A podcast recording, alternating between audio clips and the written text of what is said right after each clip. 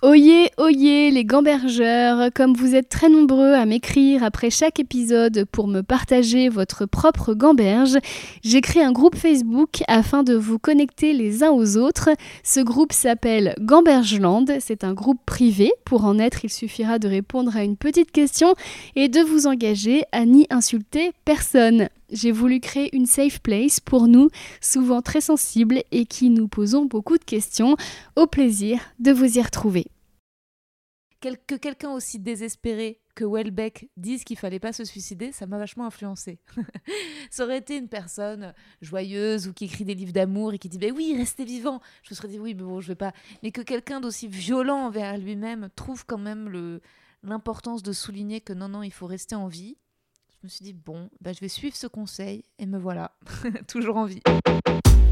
Bonjour et bienvenue dans ce nouvel épisode de Livre Échange, le podcast où je demande à une personnalité qui m'inspire de me faire lire un livre afin que nous en parlions ensemble. Cette semaine, c'est l'autrice, comédienne et humoriste Rosa Borstein que je reçois et qui m'a fait lire Rester vivant de Michel Houellebecq.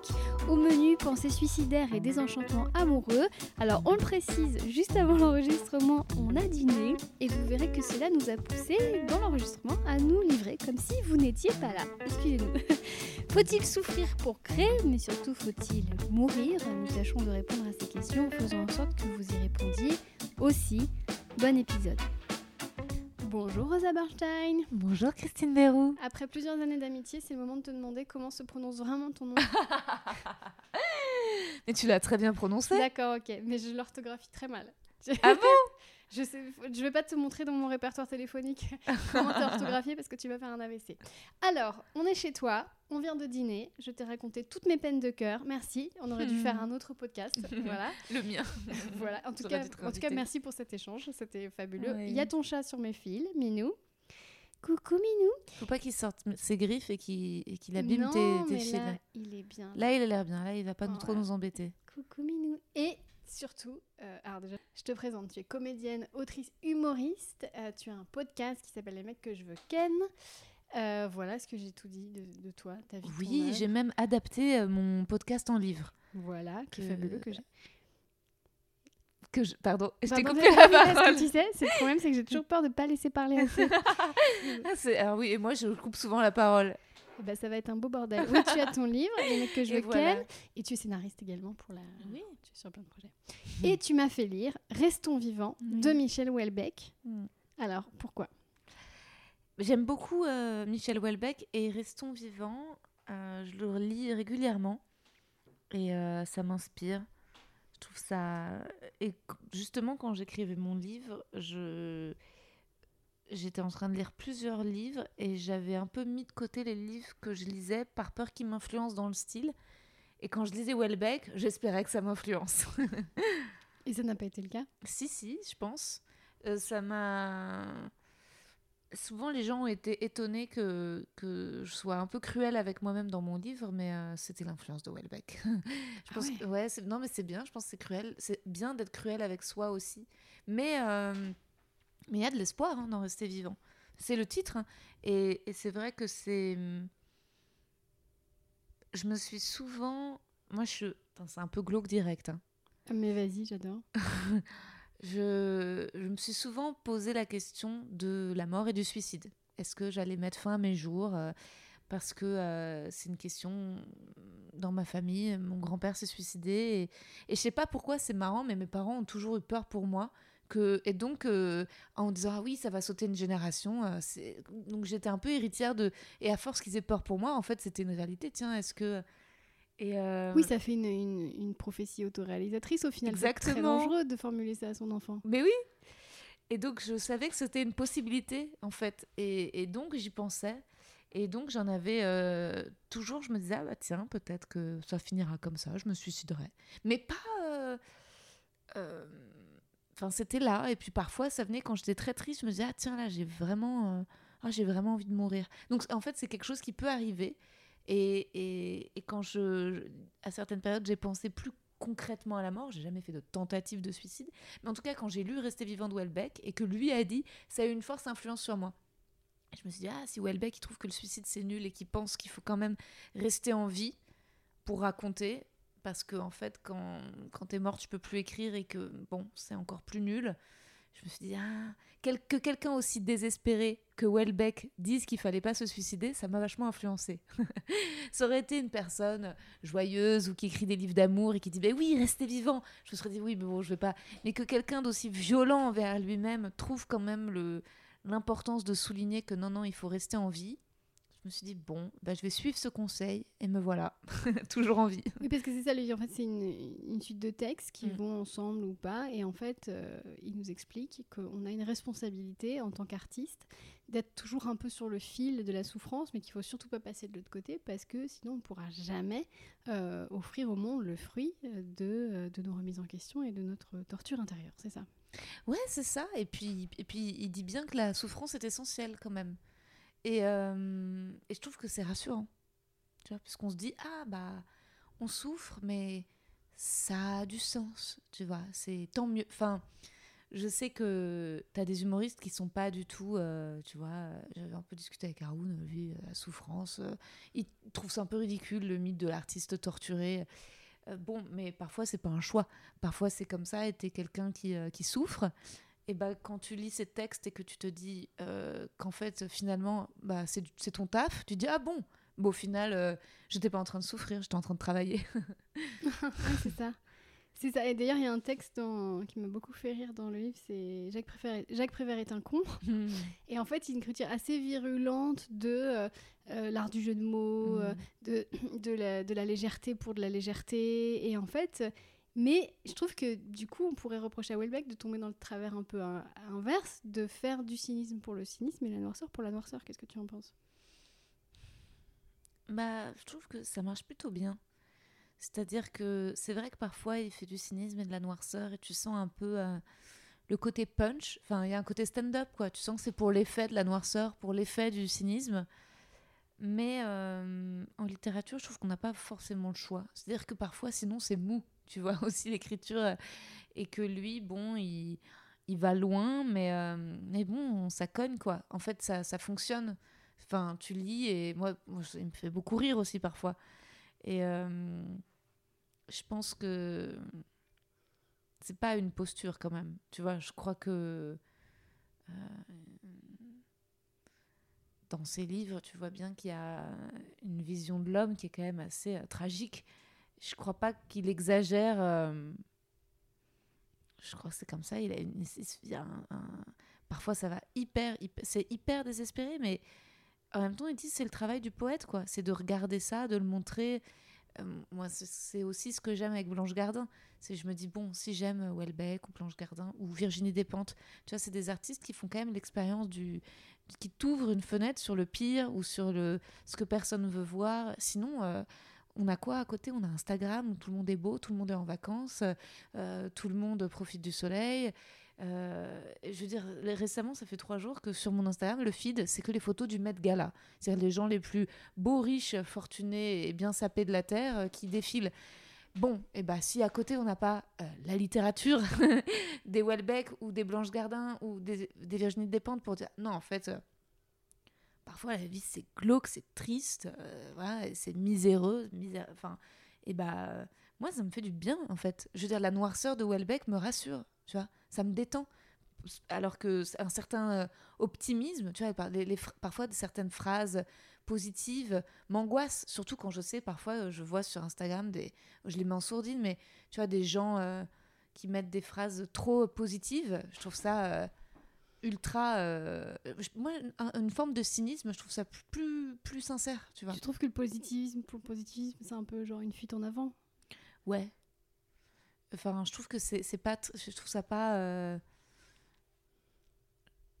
je trouve que c'est. Il faudrait mieux. Euh, plus de sincérité. Je sais pas comment. Mais les gens qui nous écoutent pourraient dire, mais en fait, il y a de la sincérité dans le positivisme, comme il peut y avoir de la sincérité dans le cynisme. Est-ce que finalement les deux états d'esprit sont pas codépendants? Et finalement, il y a que nous, entre guillemets, les, les, auteurs, les artistes, etc., pour se retrouver dans des extrêmes. Mais la plupart des gens vivent entre les deux dans une espèce de nuance de gris.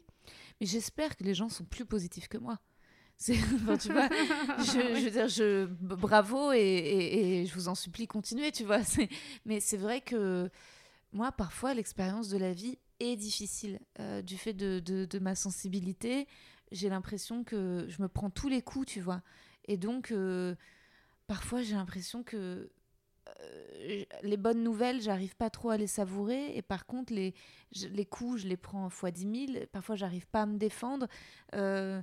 Et donc, en fait, l'expérience, je suis, suis, je suis pas souvent. récemment, ça fait longtemps que j'ai pas vraiment été très heureuse ou très fière ou très satisfaite. Je l'ai euh, l'espace d'un instant, tu vois, quand je suis sur scène et qu'il y a le spectacle et que les gens rient. Mais ensuite, il y a une descente, ça repart très vite, puis un peu t'oublies, t'es dans un état un peu de transe.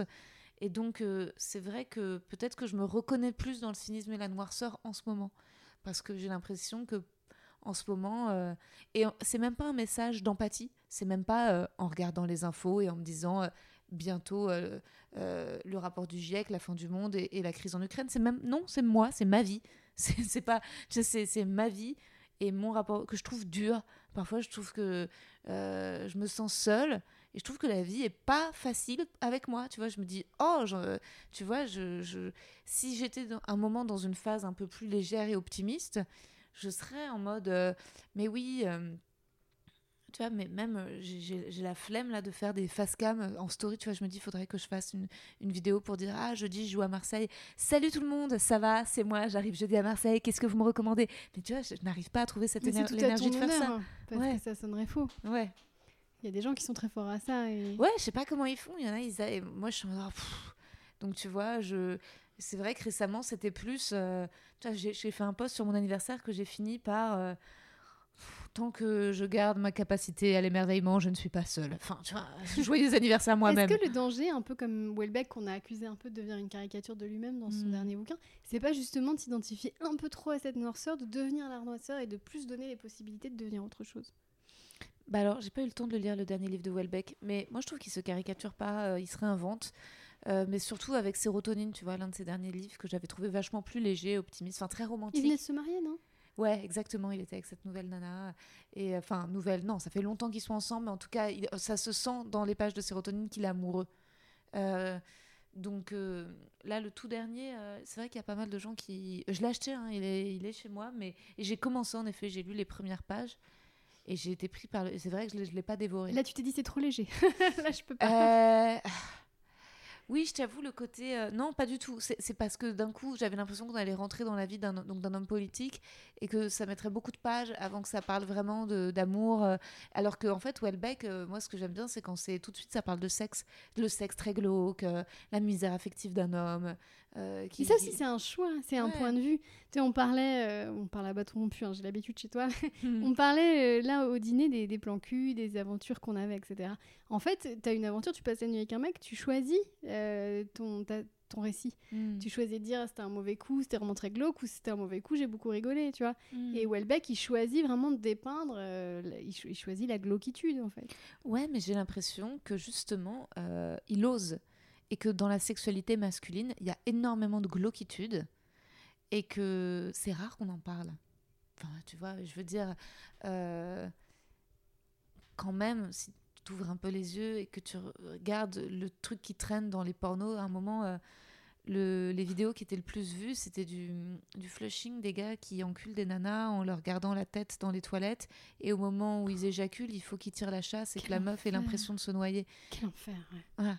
Et c'était ça qui, qui, qui était à fond, euh, que tout le monde voyait, quoi. Tu vois, et, quand tu sais ça, tu te dis, bon, bah, en fait, à côté, Welbeck, c'est soft. hein. Enfin, en fait, Mhm. aussi, il met le doigt sur. euh, tu vois, il y a, y a quelque chose. euh,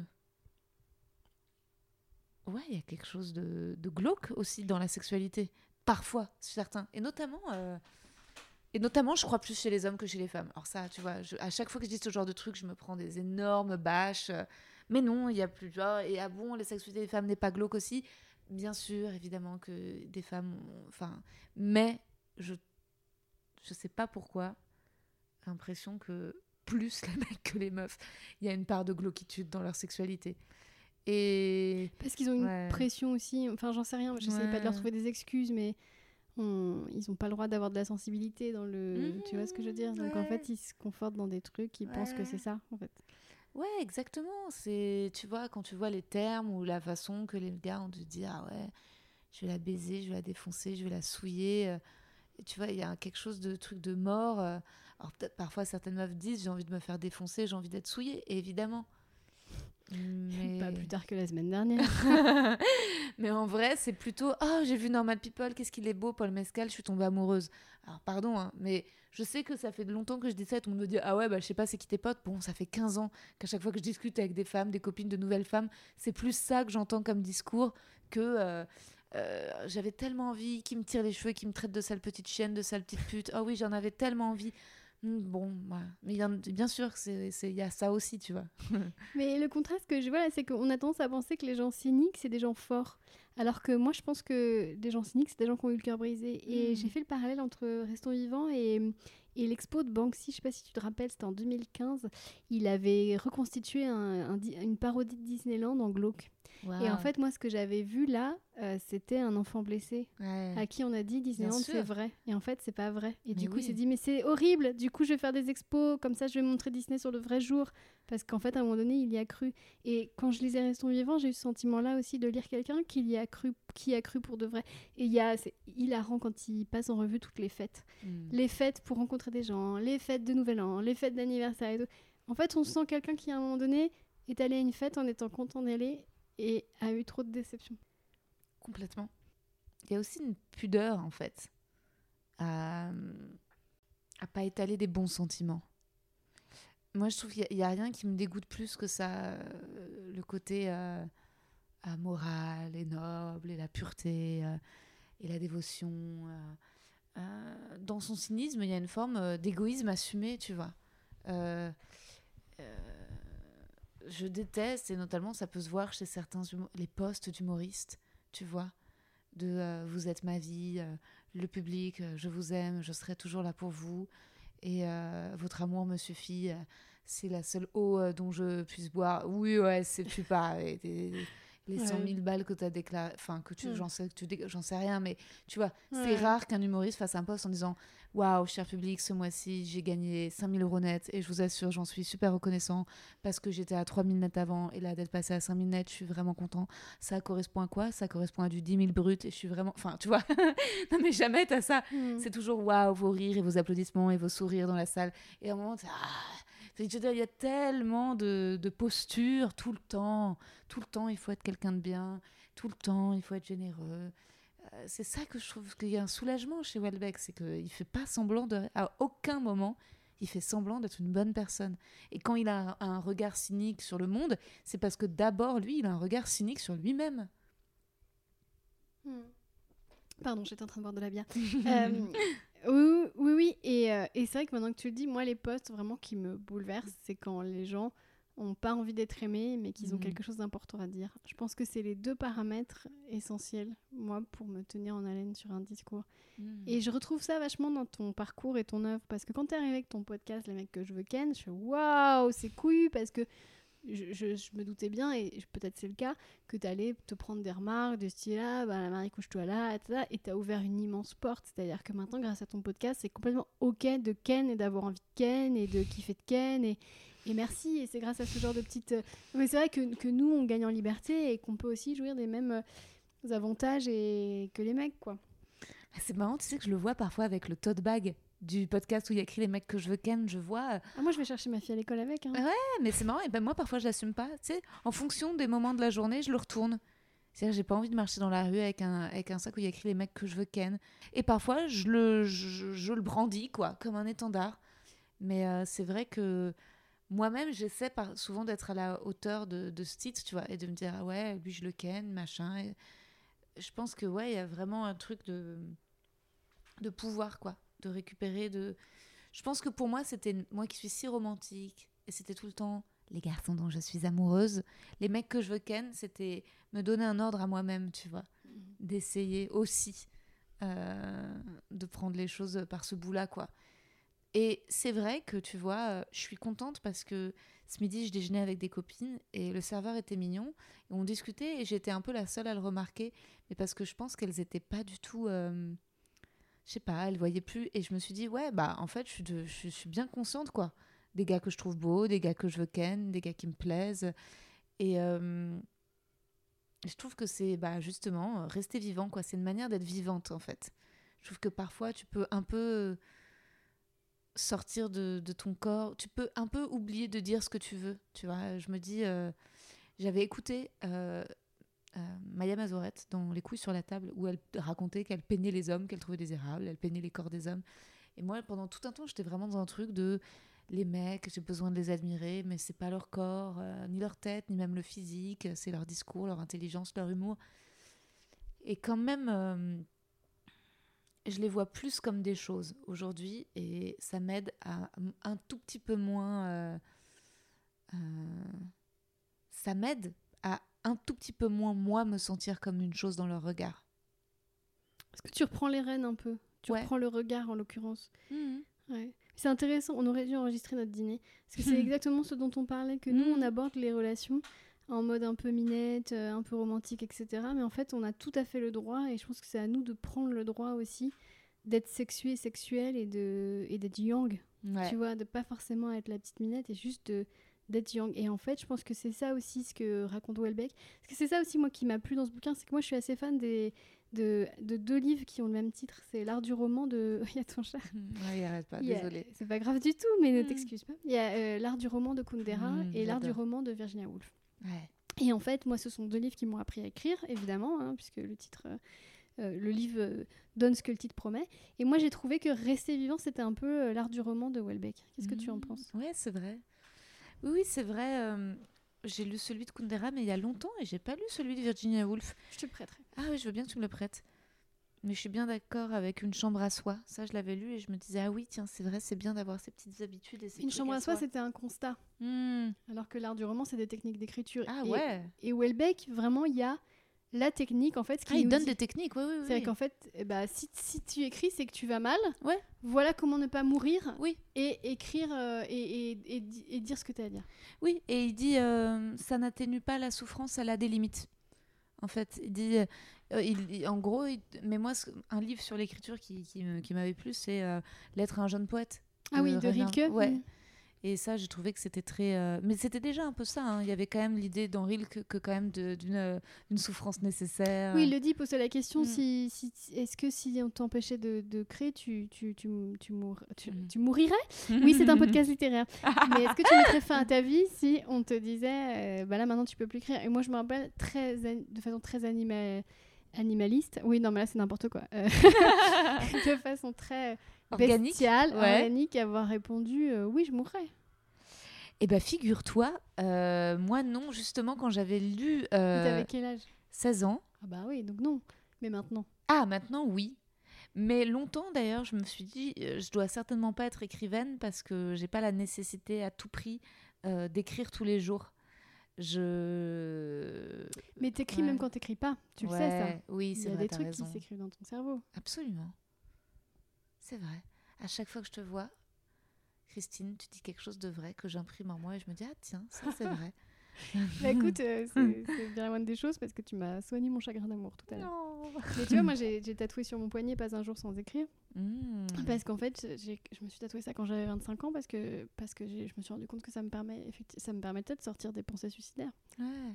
Qu'est-ce que tu en penses? J'ai envie d'en savoir plus. non, mais... non, mais ce que je veux dire, c'est que si tu pouvais, tu parles de souffrance, tu as commencé ce podcast en parlant de suicide. Est-ce que si euh, bah, tu pouvais plus euh, expulser, purger en fait euh, cette douleur, elle, resterait en toi, ça gangrénerait, ça s'infecterait Oui, complètement. Mais c'est vrai, moi c'était, j'étais enfant, j'étais, j'étais vraiment une enfant quand même un peu perchée. Et je jouais avec les cordons des rideaux du salon que je, je faisais rouler autour de mon cou. Mais bon, je tenais aussi un journal intime. Très tôt, dès, dès que j'ai su écrire, j'ai commencé à tenir mon journal intime et, et c'est vrai que c'est vrai que ça m'aidait. Et, euh, c'est beau la nécessité de l'enfant de sortir mmh. de ses problèmes par l'écriture, alors qu'on n'apprend pas ça à l'école. C'est-à-dire que vraiment, c'est un truc qu'un animal ne ferait pas ça. Pardon, Minou, hein, tu ne ferais pas ça. Mais ma mère m'avait dit un truc super. Elle m'avait dit c'est toi ta meilleure amie. Et tu vois, ça c'est justement dans les moments où, où, vraiment, euh, là, j'arrive pas à faire de la méditation. Je fais pas du tout yoga. D'ailleurs, je ne fais pas de sport, je fais pas de respiration. Mais les trucs qui peuvent m'aider quand je suis à un moment où là, je commence à angoisser, c'est à me parler doucement et à me dire Eh oh, et doucement, gentil Rosa. Et en fait, à me dire moi-même Oula, gentil, gentil, gentil, comme un cheval.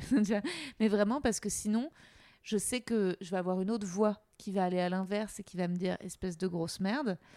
Et donc, j'essaie de, de, sortir, et puis parfois, même dans la. Ça arrive pas si souvent que ça, mais dans la rue, tu vois, je dis Bon, et ben voilà, et ben là, tu as fait ce que tu avais à faire, et puis maintenant, tu. et je me redis euh, les choses pour me, me calmer, m'apaiser. Euh, je me dis, bon, bah là, on va faire ça, et puis ensuite, on va faire ça. Et puis, et ça, je me dis, c'est pas grave pour ça, ça, c'est pas grave, on l'a pas fait, c'est pas grave. Mais je pense qu'il y a de ça aussi dans un journal intime. Après, euh, c'est marrant, j'ai essayé d'écrire mon journal intime récemment. Et ça m'amusait plus de pas être lu. Je me disais, genre, je, tu vois, c'est une fois que tu as pris le plaisir d'écrire pour les autres et de savoir que c'est partagé, que c'est lu, tu as du mal à revenir à l'écriture du journal intime juste pour toi. Parce que si tu as une bonne idée en l'écrivant, tu dis, ah tiens, bah ça, je le garde. Et si t'as pas de bonne idée, tu dis, c'est vraiment de la merde ce que j'ai. Enfin, c'est un peu plus difficile. Mais je pense quand même, enfant, que inconsciemment, j'avais quand même envie que ce soit lu peut-être un jour. Je vois ce que tu as. Et surtout quand tu écris pour un journal intime, effectivement, il n'y a pas d'obligation de résultat. Alors que quand tu écris pour être publié, euh, tu sais que tout de suite, tu vas à la clarté, tu vas à l'humour, tu vas au détachement. Et du coup, ce détachement, tu te l'apportes aussi à toi. Ouais. Et c'est vraiment extrêmement thérapeutique. Carrément alors qu'il peut y avoir un côté hyper ouin-ouin si t'écris juste pour toi. C'est dur, j'en ai marre. Et tu sais que c'est pour ça que je vais plus chez la psy. Ah Parce que je trouvais que j'étais trop ouin-ouin chez la psy. Il aurait fallu que je fasse un podcast avec la psy et hmm. savoir que des gens allaient nous écouter. Et là, oui, je pense que j'aurais été. Euh, complètement. Mais complètement. Et c'est vrai que c'est vrai que moi, c'est ce que j'adore dans le podcast.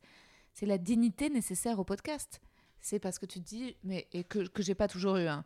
J'ai eu des épisodes de mon podcast où je suis partie, où j'ai fait les outros seule le soir, tard chez moi.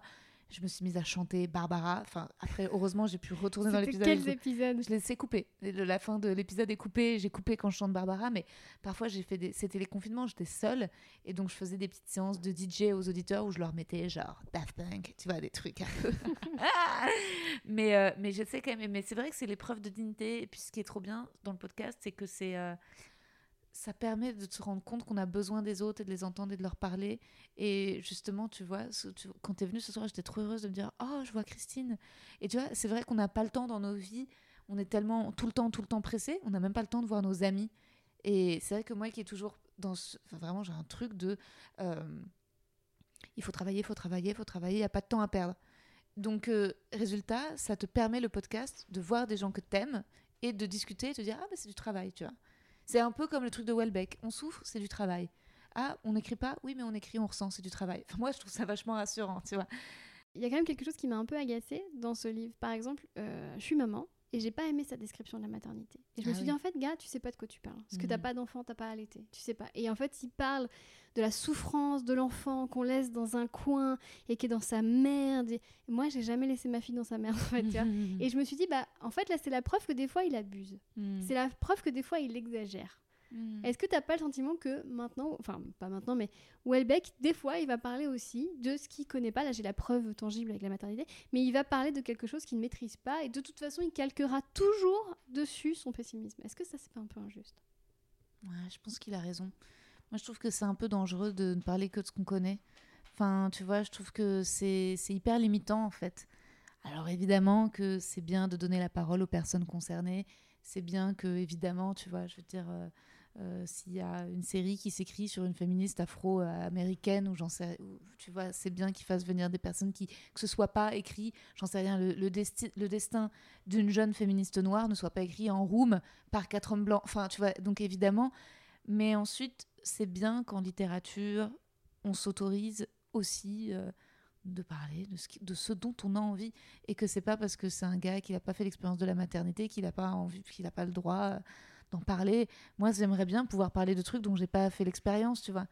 J'ai envie de parler, je sais pas, j'aimerais bien parler de l'expérience d'avoir une bite, même si j'en ai jamais eu et qu'a priori, euh, j'en aurais pas, mais j'aime bien. Et tu vois, quand on me dit, ah ouais, mais tu sais pas, et puis j'aime, tu, vois, quand je critique les mecs, euh, ou que je dis, ça m'arrive, je dis, ah ouais, mais c'est not all men, ou eh ben, je, dis ce que je veux. Enfin, tu vois, et puis je trouve que ça, ça, nous coupe de tout humour euh, d'observation aussi. C'est-à-dire qu'il faudrait qu'on soit que sur nous.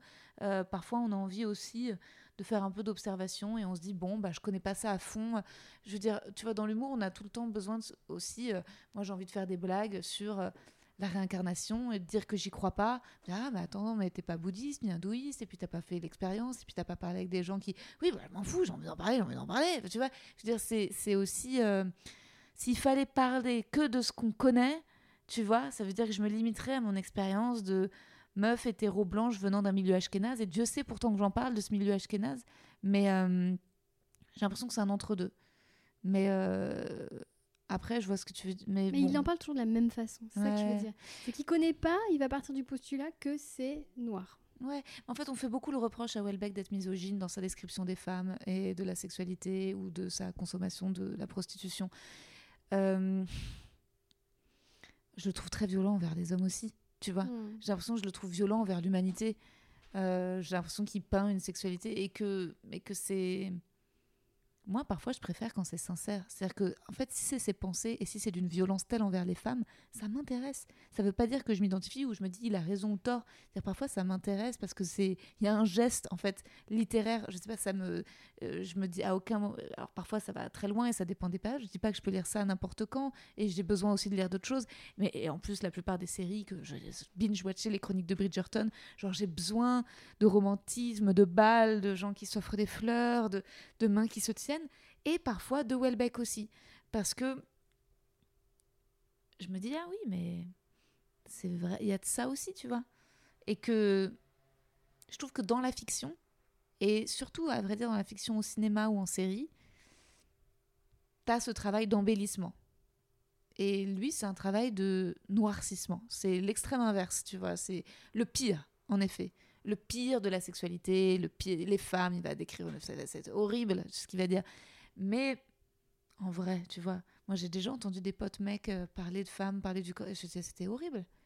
Je, me souviens, un pote qui était là en train de, de dire, euh, on parlait d'une année, il disait, elle doit avoir un gros clito celle-là. C'est en train, de- ouais. De, et j'étais même pas au courant que ça pouvait être source de, que c'était une nouvelle forme d'insulte, tu vois. Hmm. On a à peine euh, admis que, tu vois, on parle du clitoris, quelque chose qu'on connaît. Et maintenant que ça y est, qu'il existe, qu'il est là, ah bah il faut qu'on on trouve un moyen de le. Oui, puis ça fait un parallèle genre gros clito, grosse bite. C'est-à-dire, faut Ouais. pas non plus qu'elle en ait une plus grosse que moi. Exactement. Exactement. Et en vérité, je repensais à l'extrait de je pense que quand il parle du petit bébé couvert de merde, en fait, il s'identifie au bébé couvert de merde. Tout à fait. Et du coup, il, il accuse la mère de maltraitance. Oui. En fait, parce qu'il fait un parallèle avec ce qu'il a déjà vécu, peut-être pas quand il était bébé, mais d'un point de vue de la merde métaphorique. Certainement. Mm. Et il y en a aussi. Tu vois, alors je sais que maintenant il faut faire attention à pas trop parler des mauvaises mères, etc. À pas rejeter la faute tout le temps sur la mère. Mais euh, bah, t'as des mères. euh, Enfin, tu vois, il y, en a aussi. euh, D'ailleurs, merci de m'avoir laissé mettre ma fille dans la machine à laver. on n'entend pas et on passe une bonne soirée. Il y a une notion aussi dont je voulais te parler, c'est une notion de développement personnel. C'est qu'en fait, euh, je, je lis beaucoup que le cerveau fonctionne comme l'algorithme Instagram. Ah Je sais pas si tu savais ça. Non C'est-à-dire que si tu vas sur Instagram et que tu likes, car je sais pas ce que tu likes, Rosa, mais genre euh, des hommes nus, en fait, du coup, Instagram va faire Ah, Rosa, elle aime bien les hommes nus. Du coup, Mm. elle va, il va t'en servir plusieurs. en fait. Mm. Et, euh, et voilà. Et, et en fait, le cerveau est pareil dans la vie. C'est-à-dire Mm. que si tu rumines une pensée, Ouais. le cerveau va se dire Tiens, ça a l'air qu'elle aime bien ruminer que la vie c'est de la merde, donc je vais lui prouver sans arrêt que la vie c'est de la merde. Et du coup, je me disais Est-ce que Welbeck, il est pas victime de son propre algorithme aussi? Certainement, et doit, ça doit être un système, mais c'est pour ça que je fais attention avec ma consommation de Welbeck. Je ne lis pas du Welbeck tous les jours. Je considère que ça serait comme euh, consommer une drogue, enfin, ou un truc dangereux. Qui, tu vois, c'est, c'est, euh, faut que je sois vraiment dans un mood ou dans un état particulier. Pour, c'est pas pour rien que j'ai pas lu encore son dernier. Je me dis, ok, se plonger dans l'univers de Welbeck, c'est comme tu te dis, euh, tu vois, je suis allée voir le dernier film de Gaspard Noé. C'est chargé, quoi. C'est, non, et tu te dis, bon, ouah. Donc, moi, j'essaye de quand même au maximum de donner à mon cerveau, comme l'algorithme d'Instagram, des choses plus roses, tu vois, pour que la vie soit. Mais par contre, j'essaye au maximum d'être heureuse, d'être gentille avec moi-même, et parfois la vie me envoie des scuds, et je me dis, mais pourquoi les gens sont si violents? Pourquoi c'est aussi dur? Pourquoi on n'est pas plus respectueux? Et parfois, je me dis, c'est peut-être parce qu'on habite à Paris. Je sais pas, je me dis, Ouais, non, tu vois, je me dis, euh, ok, en fait, euh, me dis, ça doit être ça. C'est-à-dire, il doit y avoir une violence parce qu'il y a trop de gens dans cette ville, que c'est trop cher et trop sale et trop pauvre mélangé à trop riche et qu'il y a trop de compétition et je sais pas. Enfin, j'essaie de me dire, mais c'est vrai que le moment le plus heureux de toute ma life, je crois, c'était le deuxième dernier confinement quand j'ai vécu seule dans une maison euh, sur une île euh, dans le golfe du Morbihan. j'étais en extase, j'écrivais, j'étais heureuse et j'avais très très peu d'interactions. Et c'est vrai que je trouve que la plupart des interactions sont d'une violence inouïe, tu vois. Et surtout, nous, les artistes, franchement, tout le monde essaie tout le temps de nous entuber, Mm. tu vois. Et franchement, c'est aussi le système capitaliste qui est violent. Tu vois, le pro... donc tu es tout le temps là en train d'être parano et de savoir, ok, tu vois, puis tu te dis, bon, bah, j'ai donné ça pour tant, et tu te dis, ah ouais, c'est vrai que c'est pas beaucoup. Les gens disent, ah ouais, t'es payé combien pour ça? Bah ça, ah ouais, c'est pas. Et puis tu fais tes petits calculs, et puis tu dis, oui, mais l'un dans l'autre. Et t'es tout le temps en train de te faire des concessions pour te dire, ma vie est pas tant de la merde. et tu dis, non, mais en fait, c'est très bien. Mais en fait, j'ai de la chance par rapport à un tel. Et je trouve que voilà, c'est, il faudrait tout le temps battre, défendre, dire, non, ça, ça me convient pas. En fait, il faudrait. C'est comme si Paris était fait pour les avocats d'affaires. C'est-à-dire qu'il faudrait, en fait, qu'on ait la mentalité d'un avocat d'affaires, tu vois, quand même, qui sont quand même des gens qui aident les sociétés à faire des plans de licenciement massifs pour qu'ils euh, qu'ils puissent s'en sortir s'ils veulent vi- virer 600 personnes. J'ai l'impression que c'est ce degré de violence qu'il faudrait avoir en nous pour traverser une journée à Paris, tu vois. C'est fou ce que tu dis parce que ça rejoint exactement ce qu'on disait pendant le dîner. Donc je le dis, c'est que on disait ça pour les sites de rencontres. C'est tu disais en fait, il faut chercher un mec comme on cherche un appart. Mm. Et en fait, t'as raison, je crois. C'est-à-dire qu'à un moment donné, il faut une froideur parce qu'en fait, dès qu'on s'enlise dans des sentiments, en fait, on perd. C'est terrible, hein Mm. faut cho- choisir pourquoi on garde les sentiments. Moi, je pense que c'est, tu vois, les sentiments pour l'amour des enfants. Tu vois, ça c'est beau parce que tu peux t'émerveiller. Et puis c'est c'est là et c'est jamais perdu, tu vois, de, de donner de l'affection à un enfant euh, ou aux amis, tu vois. Mais il faut vraiment choisir attentivement à qui j'essaye, tu vois. De me dire, euh, ok, alors à qui je choisis? Et puis tu vois, c'est marrant, de temps en temps, il y a des belles personnes et il faut essayer de se le redire. Moi, juste, c'est vrai que je suis parfois en boucle sur le négatif, c'est vrai. Tu vois, là, en parlant avec toi, je me souviens que euh, j'ai fait une pause de mon podcast euh, au mois de mai, alors que je devais sortir un épisode de gens que j'ai enregistrés il y a un bail. Et je me disais, oh putain, Rosa, c'est mal, faut que tu t'excuses, t'as toujours pas sorti. C'est un groupe de musique, l'épisode, et je suis en contact avec le guitariste. Et puis, euh, et donc j'ai envoyé un- moi-même un message un peu procédurier. en mode, voilà, je m'excuse, je n'ai pas pu sortir l'épisode, euh, j'ai trop de travail, j'ai dû faire une pause, je sortirai euh, à la rentrée, à la sortie de votre album, je ferai coïncider et pour me faire pardonner, je vous enverrai l'audio à faire valider par votre manager, n'hésite pas à me communiquer l'adresse mail. Et puis il a juste répondu, pas de souci, j'espère que tu vas bien. Waouh, ça a dû te toucher. Et ça m'a vraiment touchée. Je me suis dit, waouh Et j'ai senti que c'était sincère. Tu vois, vraiment que c'était sincère, qu'il n'était pas en train de penser à la sortie de l'épisode de son podcast, qu'il se demandait, ça va? Tu vas bien, toi? Et je me suis dit, oh, waouh Et ça, tu vois, j'aimerais vraiment sincèrement aussi réussir à, y arriver plus moi-même. Parce que moi-même, en fait, je me comporte bien et en face, les gens se comportent mal. Et résultat, au lieu de me dire, je vais résister avec de l'amour et avec de la gentillesse, parfois je me dis, eh ben non, pour moins me faire ken, eh ben, eh ben, je vais rentrer dans un mood parano, dans un mood agressif, dans un mood procédurier. Et tu vois, il faudrait que je reste sur ce message de ce mec, tu vois, que je le ressasse, que je le ressasse pour, pour que ça devienne ça la photo que j'ai likée, quoi. Mais c'est marrant parce que, tu vois, cette gentillesse, tu vois, on en revient à, à mon actualité récente, c'est qu'on va souvent te reprocher d'être trop gentil alors que tu Ouais. veux juste envoyer l'autre dans la lumière, tu vois.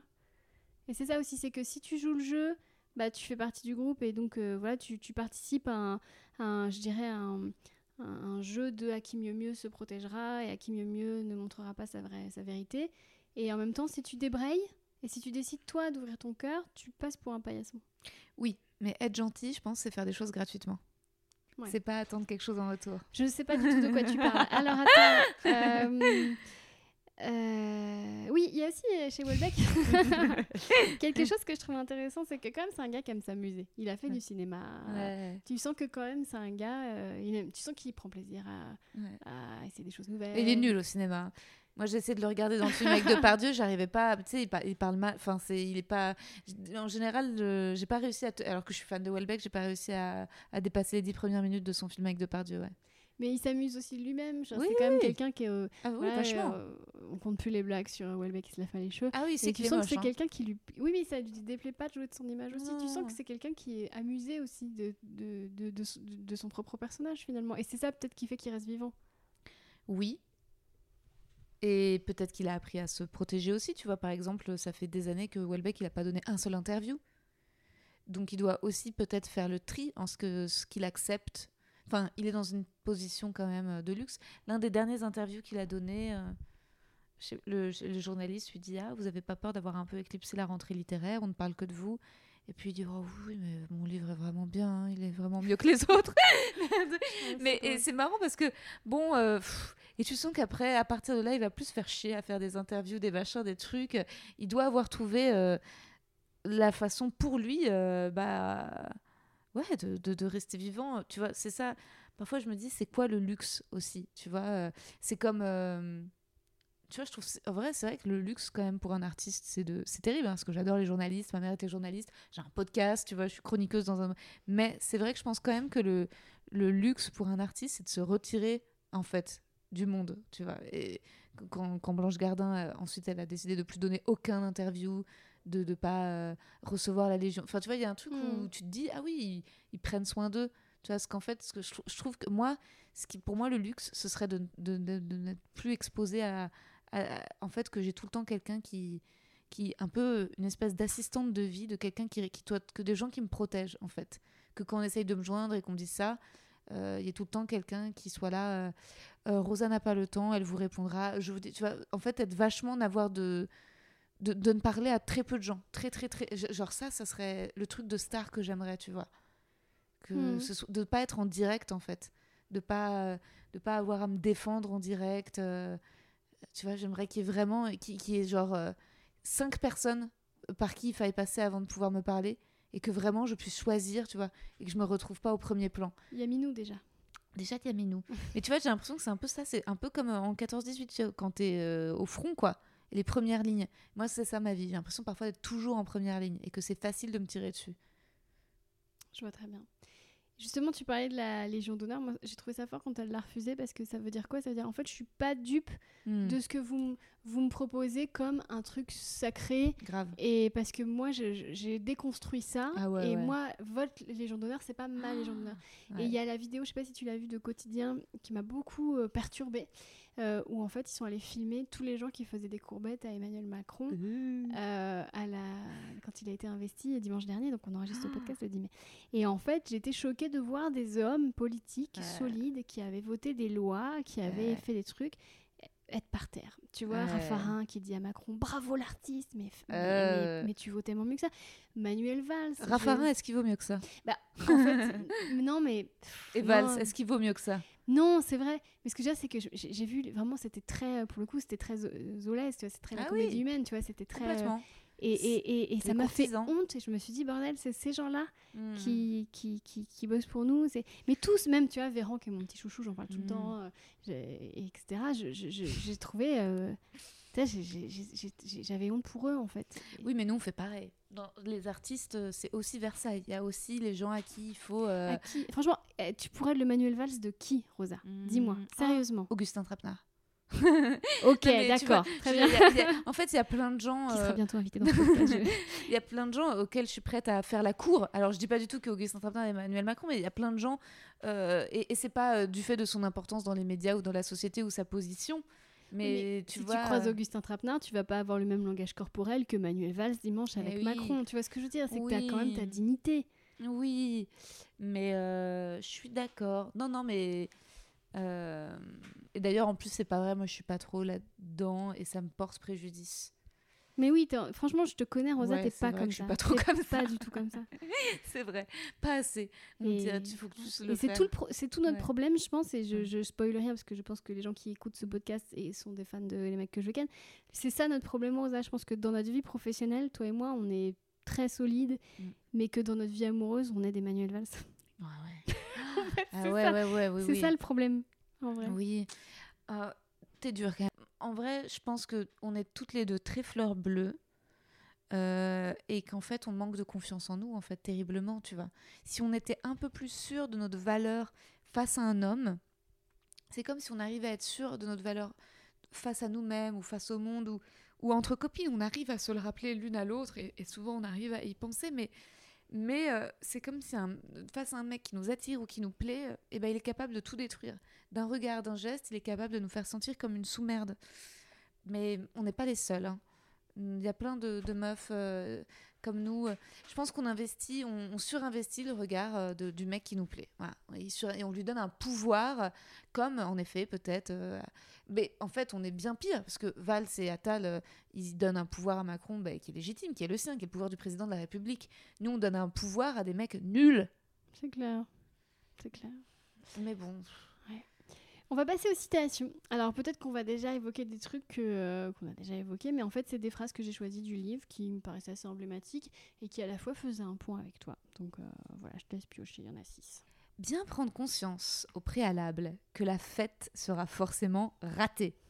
Visualiser des exemples d'échecs antérieurs, il ne s'agit pas pour autant d'adopter une attitude cynique et blasée, au contraire, l'acceptation humble et souriante du désastre commun permet d'aboutir à ce succès, transformer une fête ratée en un moment d'agréable banalité.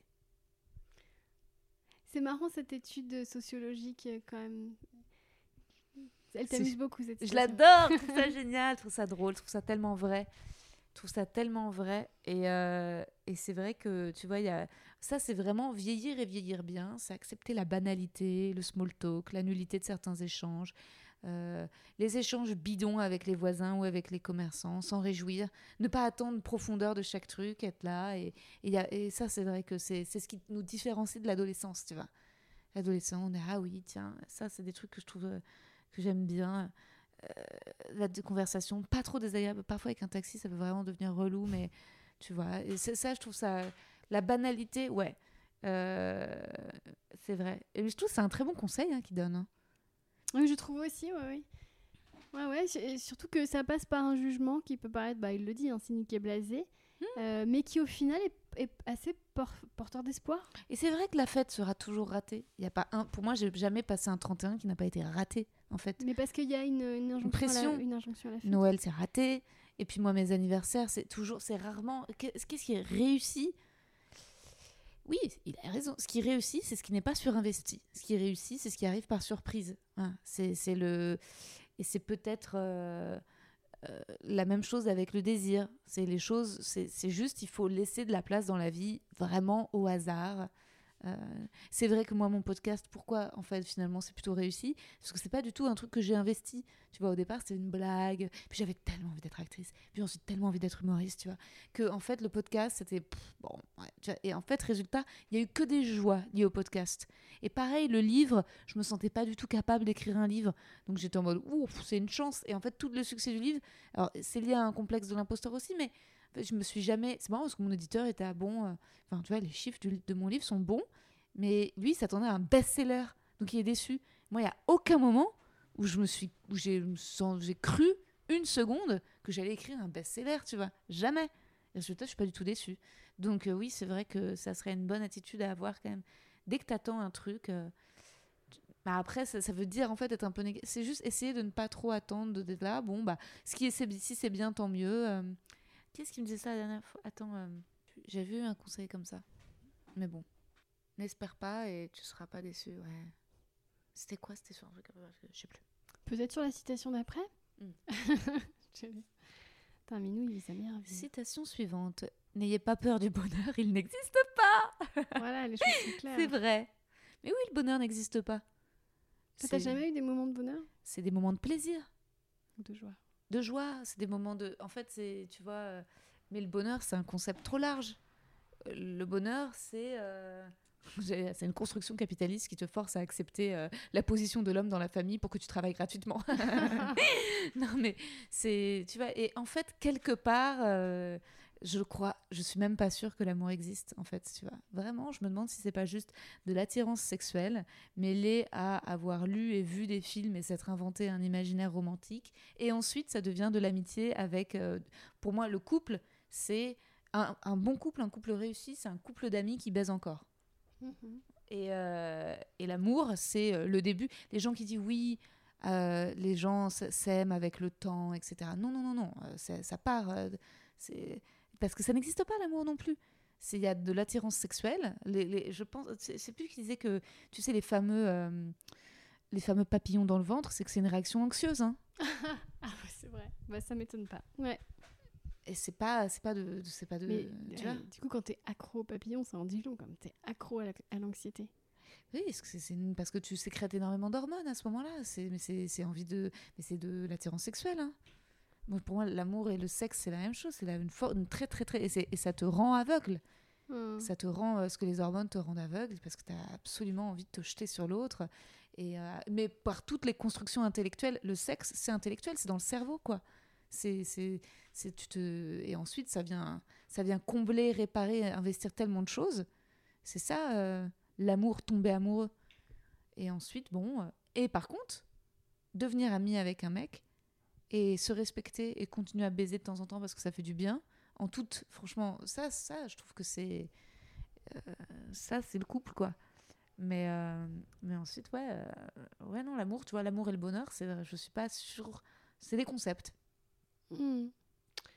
Fort intéressant. Citation suivante. Un poète mort n'écrit plus, d'où l'importance de rester vivant. c'est Ouais, génial. C'est imparable. Imparable. C'est QFD. Hein. C'est grâce à cette phrase, je pourrais les garder tes petits. Oui, je te les donne. ouais. Merci. C'est grâce à cette phrase que je me suis toujours pas suicidée. Ouais, c'est un peu ce que je me suis dit en la lisant. aussi, c'est terrible. bah oui. On est en mode Virgin Suicide là ce soir. Ah, c'est pas grave, c'est très bien. Bah oui, c'est vrai. Bon, alors t'es mort. L'avantage d'être mort, c'est quoi? C'est que tu souffres plus. Le désavantage, c'est que t'es pla- pas, pas là, plus là pour en pouvoir en témoigner. Et moi, je crois absolument pas au paradis, je crois pas à l'enfer, je crois pas euh, aux âmes, je crois pas euh, aux vies antérieures. Je pense que quand c'est mort, c'est mort. C'est vraiment, tu coupes le courant, c'est rien. De la terre, des insectes, il n'y a pas de. Donc vraiment, je pense que ça s'arrête total. Donc. euh, c'est vrai qu'on se dit si ouais. Amy Winehouse avait survécu à son overdose, imagine l'album d'après, il aurait été. Ah, c'est génial. Oui. c'est vrai. Bah oui. Ah, c'est une connerie de mourir, c'est très égoïste quand on est un artiste. Après, Imagine Patrick Dewar ce qu'il aurait fait. Oui, mais Amy Winehouse, si, c'est, si c'est- la musique est si belle, c'est parce qu'elle était. Aussi, ouais. Tu vois Ouais, ouais, Parce ouais. qu'on savait qu'elle allait se foutre en l'air. Il y avait ce tel- une telle déchirure dans sa voix, dans ses chansons, une telle euh, façon d'aimer tellement forte. Euh, Moi, je trouve qu'il n'y a pas suffisamment de gens qui se suicident. C'est ça, moi, je suis étonnée qu'il n'y ait pas plus de gens qui se suicident quand même. Parfois, je vois des gens, ils me racontent leur vie, je suis en mode, t'es toujours en vie, toi? Non, mais tu vois, c'est vrai que c'est étonnant que les... Alors, c'est d'autres morts, c'est des morts plus lentes. En fait, on connaît pas, mais il y a beaucoup de gens qui sont alcooliques, il y a beaucoup de gens qui se droguent, il y a beaucoup de gens qui prennent énormément de médicaments. Enfin, tu- donc, c'est d'autres morts lentes. Il y a des gens qui... Mais... Euh... Attends, je vais me faire... Je suis en train de me dire, mais là, je tiens la bande-annonce de- du podcast. Et malheureusement, t'es pas allé assez loin dans ton développement. C'était pas assez long. Bah, Oui, je En même temps, ça aurait fait pe- peur un petit peu. Ouais, ça faisait peur, la suite des idées m'a- auto-effrayée. Mais en tout cas, je C'était pense... ton rire qui était effrayant. T'es toujours vivant Ah ouais, mais bien sûr, il y a beaucoup plus de gens euh, où tu te dis putain, euh, ah ouais, bravo. hein. Je pense que c'est parce que tu, je sais pas, j'imagine que tu atteins, après peut-être tu atteins un plafond où tu trouves des, des consolations, tu te dis, oh, euh, je sais pas. On a fait un très bon podcast sur l'addiction avec Yacine Bellouz. Ah ouais? Et, euh, et en fait, on a découvert tous les deux en parlant dans le podcast. On, en fait, on cherchait des, des échappatoires, tu vois, que ce soit la bouffe, euh, Ouais. le cul, le- Ah bah carrément. Tiens, on a besoin. Ça, tu me disais tout à l'heure, j'ai grossi, etc. Mais Ouais. je pense que c'est parce que je te dis, les animaux, quand ils grossissent, c'est qu'ils ont besoin de grossir. C'est que t'as besoin de ça pour te protéger d'autres choses. Hmm. Oui, c'est du plaisir. Bah après, euh, franchement, c'est vrai que euh, je me masturbe, j'ai des orgasmes. C'est déjà aussi un bon argument pour rester en vie. Je pense que les choses, la chose, tu vois, je suis pas croyante, mais c'est plus ou moins bien foutu. C'est comme le fait que les bébés soient mignons. Tu te dis, si les bébés étaient moches alors qu'ils crient autant, mais les parents les jetteraient à la poubelle première semaine. Sauf que c'est super mignon. euh, Jusqu'à ce que ça soit moins beau à l'adolescence, mais trop tard, il est là, il va rester, puis il a son libre arbitre quand même, tu vois. Et c'est un peu pareil avec la vie. C'est au moment où tu te dis, ouais, non, mais c'est pas du tout euh, ce que j'espérais du, truc, quoi. Le contrat, il est. Mais la nature, c'est le décor, moi, je le trouve bien foutu. Euh, je veux dire, et c'est vrai que je suis toujours euh, émerveillée par la beauté. mais même le, fait qu'il y ait du soleil, tu vois. C'est tout, En fait, la, vie, c'est un peu comme un mec toxique. Où au moment où tu te dis, bah allez, j'arrête, j'en ai marre de me faire traiter comme ça, il revient avec une phrase un peu douce, tu vois. Au moment où tu te dis, Ah, c'est vraiment trop dur, bon, et bah c'est le moment où euh, la plante décide de fleurir sur ta terrasse. Et tu te dis, bah alors, bon. et tu vois, et c'est joli, c'est beau, tu vois. C'est c'est vrai que mon chat, le fait qu'il soit beau, même s'il est. et- et- alors tu vois, tu remarqueras que Minou il est gros, il en a absolument pas conscience. Parce Mm. qu'il se met là, tu vois, il y a moitié de son ventre qui dépasse, il pourrait tomber, mais il se voit pas comme tel. Il, il a pas de, il a l'inverse d'une dysmorphie, il se voit comme beau. Mais c'est vrai que sa tête est belle et que moi j'ai beaucoup de plaisir dans l'esthétique, de voir des choses belles. Euh, et je trouve que ça donne énormément de plaisir. Tu vois, c'est pour le plaisir qu'on reste en vie, tu vois. Le plaisir esthétique, de voir des choses belles. euh, et quand même le plaisir de voir des gens qu'on aime et de se dire des choses gentilles. Et je trouve que je me plains pas mal, mais tu vois, on a quand même aussi des moments de joie dans nos, nos métiers ou de fait de se rencontrer, où on rencontre des gens super. On a des moments, euh, tu vois, quand on est en tournée et tout. C'est vrai que c'est trop cool, quoi. Donc bon. Il vaut mieux rester vivant.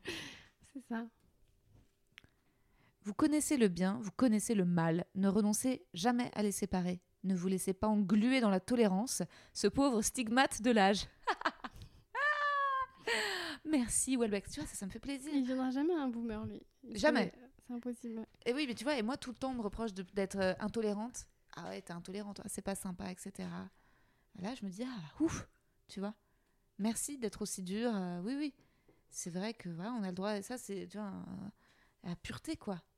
Ah oui, trouver des. Tu vois, mais bon, après, je suis peut-être trop dure. hein. Tu vois, si je souffre autant, c'est peut-être parce que je suis pas capable d'envoyer suffisamment le texto que j'ai reçu ce matin. Tu vas bien? Ah. Mm. Bah, tu le fais quand même. T'es t'es quelqu'un qui est très dans la sororité. Je pense, que Mm. tu le fais avec les femmes, mais pas avec les hommes parce que t'as été blessée. Ouais.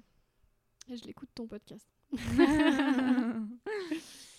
Il reste deux citations.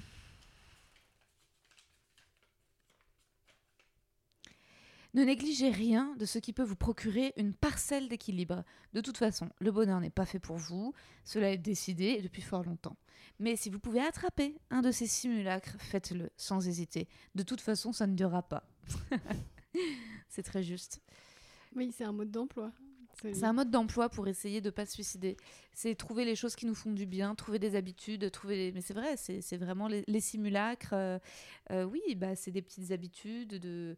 euh, qu'est-ce qu'on aime manger, on le met dans son frigo. Et puis qu'est-ce que voilà, qu'est-ce que qu'est-ce que l'argent qu'on a peut nous payer. qu'est-ce qui ouais tout ce qui tout faire en sorte de un simulacre qui va bien. Quels sont les habits dans lesquels on se trouve bien c'est que des trucs liés à l'argent, mais pas que, tu vois. Moi, par exemple, il y a un truc qui me fait du bien, c'est euh, tout le rituel de me, me laver, me mettre de la crème. Tu vois, voilà, c'est s'automasser, avoir une crème pour les seins, avoir une crème qui sent bon. Tu vois, c'est des petits trucs de luxe. euh, Ah bah la crème Aesop, tu vois, elle est chère, ça sent bon, ça me rend heureuse. Je me dis, ouh, tu vois, j'ai l'impression d'être vraiment une bonne personne. Comme je m'en mets sur le corps, je suis là, dis donc, est-ce qu'on n'aurait pas un peu sa main Tu vois, c'est ces petits simulacres qui font du bien. En dernière citation. Ça tombe toujours bien, la dernière citation. Lorsque vous susciterez chez les autres un mélange de pitié effrayée et de mépris, vous saurez que vous êtes sur la bonne voie. vous pourrez commencer à écrire. Cool. I did it. Ah bah non, mais le truc, c'est que tous les artistes, moi, que j'aime, c'est des gens qui, qui clivent. Ah, Et en fait, euh, effectivement, je trouve que dans le salut de l'artiste, il y a un côté, maintenant, j'en ai plus rien à foutre de vos gueules. en fait. Ah, moi, il y a des gens qui détestent, qui me trouvent gênante à mourir. hein. Ils disent, ah, c'est la gênance totale, cette meuf. Ça m'a fait de la peine parce que j'ai une petite nana qui, euh, qui, qui, est ma di- qui m'aide pour la com de mon podcast et qui fait un cours de théâtre amateur. Il y a l'une des nanas dans son cours de théâtre qui déteste mon podcast et qui pourtant est venue à Grande Contrôle à notre enregistrement public, qui a eu Mhm. vachement de succès et qui a dit, elle lui a dit à quel point. euh, Elle me l'a dit, non, elle me l'a dit moi, elle me dit, ah, tu me mets mal à l'aise, t'es tellement gênante. Parce qu'à un Mais moment. ça dit rien sur toi, ça dit tout sur elle. Ah ouais, tu crois Parce que quand on est gêné, c'est fort comme sentiment, la gênance. C'est que ça éveille quelque chose qui est pas réglé, non? Ah, t'as raison. bah ouais, mais en tout cas, c'est vrai que parfois les gens m'écrivent des messages, me disent J'aime bien ton podcast, mais parfois tu m'énerves. hein, et des trucs, je trouve ça mignon, c'est marrant. Mais en tout cas, c'est sûr que oui, euh, mélange de mépris et de pitié effrayée, bah ouais, bah, c'est normal que parfois on éveille ça. On raconte, de toute façon, si tu fais du stand-up, euh, t'éveilles ça très vite. hein. Il y a des gens qui te renvoient ce regard, et en même temps, c'est ce qui nous rend très très très fort. hein. C'est ce qui fait relativiser tout le reste. Franchement, si t'es humoriste et que tu survis à un bide, tu peux survivre à la vie, quoi. Parce que la vie est un bide. La vie est un gigantesque. Merci Rosa Bernstein. Merci Christine. La vie est un bide. voilà ce qui se passe quand on lit trop Welbeck. J'espère que cet épisode vous a plu. Si oui, n'hésitez pas à me mettre 5 précieuses étoiles. La semaine prochaine, changement d'ambiance. Je recevrai l'auteur de fantastique et de thriller Henri Lovenbrook qui a choisi un très beau classique, La vie devant soi de Romain Gary alias Émile Ajar. D'ici là, prenez soin de vous et de votre bibliothèque.